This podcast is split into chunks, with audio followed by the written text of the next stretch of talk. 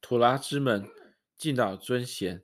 立位记十六章一节到二十章二十七节，死后与圣洁。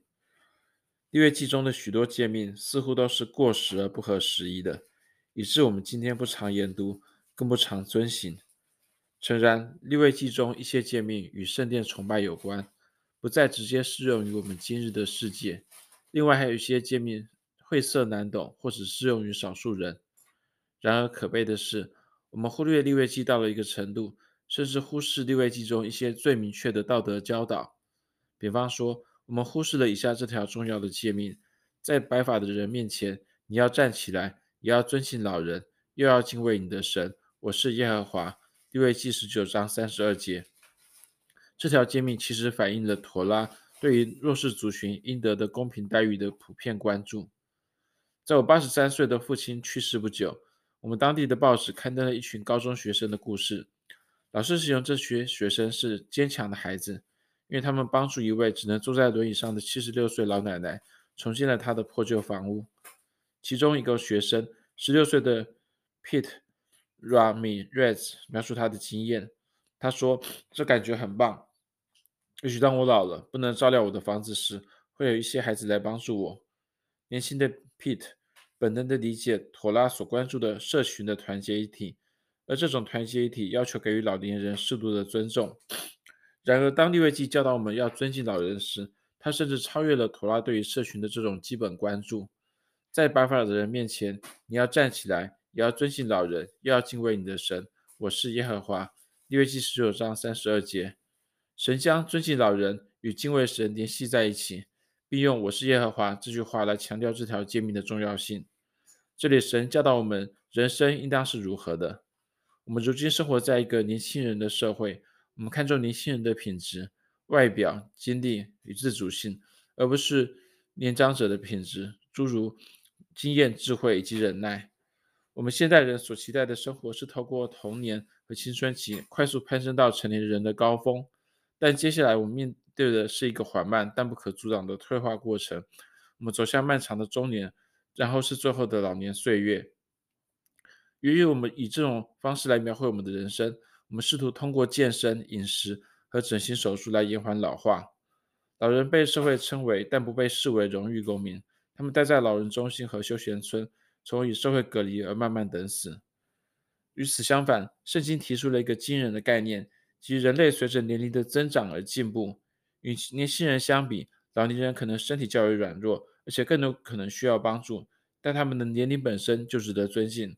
在发白发的人面前，你要站起来，也要尊敬老人。利未记十九章三十二节。古代拉比问道：这条诫命是否适用于甚至是那些没有学问的老人呢？现代语言学。将老人的希伯来字 zaken 关联到 zakam，也就是胡须，也就是说，老人就是有胡须的人。然而，著名的中世纪拉比 Rashi 与有些古代拉比认为，zaken 这个字源自于希伯来字根卡纳意思是获得或取得。这些拉比因此认为，这里的老人指的是那些获得智慧的人。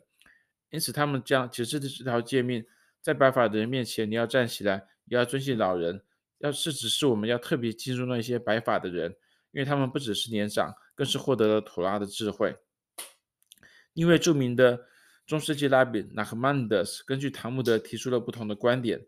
他说，在经文的前半部分，圣经命令我们尊敬任何老人，即使是没有受过教育的人，也就是没有学问的人。然后在经文的后半部分，圣经给出了另一条关于 Zaken 的诫命，也就是获得智慧的人，即使他们是年轻人。老年人主要是因为他们的智慧和经验而受人尊敬，而这些品质出现在任何人身上都是值得尊敬的，即便是年轻人。然而，年龄本身也会带来地位和肯定，就像其他许多经文一样。妥拉在这里教导我们，人的生命是宝贵的，不是因为外在的属性，诸如外表或力量、财富、权力，甚至是学问。相反的，人的生命有其内在固有的价值。那些有更多人生经验的人，那些经受生命中威胁和攻击而能存活下来的人，他们应当得到特别的尊崇。米士拿的列祖篇也反映了同样的观点。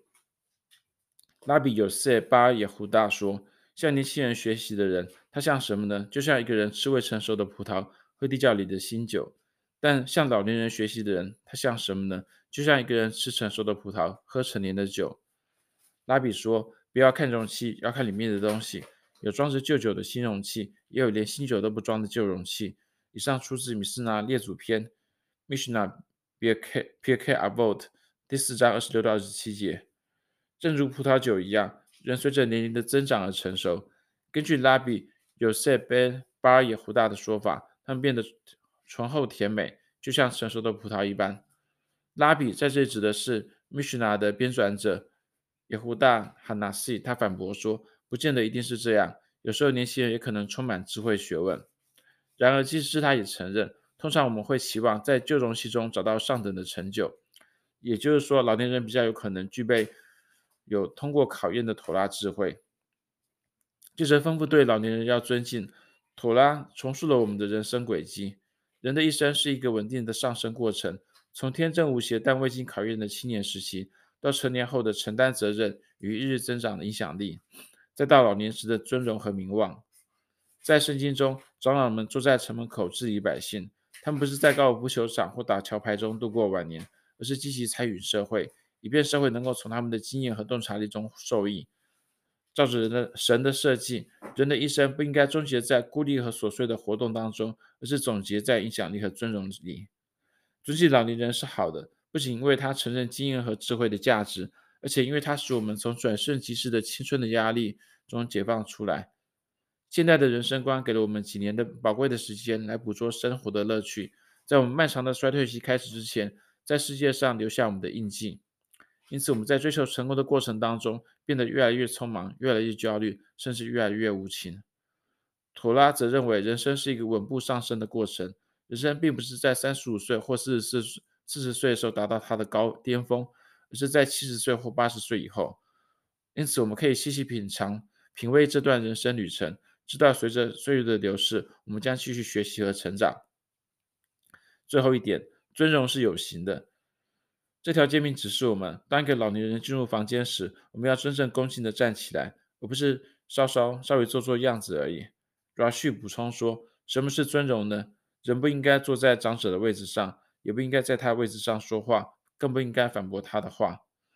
对老人的尊敬，迫使我们向他们学习，必要时放慢脚步，谦卑倾听他们的故事和教训，而不是以居高临下或是同情怜悯的态度，而而是为了真心，而是真心为了改善我们自己和我们的世界。真心尊敬老人，能将不同的世代联系在一起，在两代人之间存在孤立甚至敌意的今天，这是一个必不可少的妥拉教导。这篇文章在一次。米赛亚拉比 Russell Dressen 的图拉注释 Gateways to Torah, Joining the Ancient Conversation on the Weekly Portion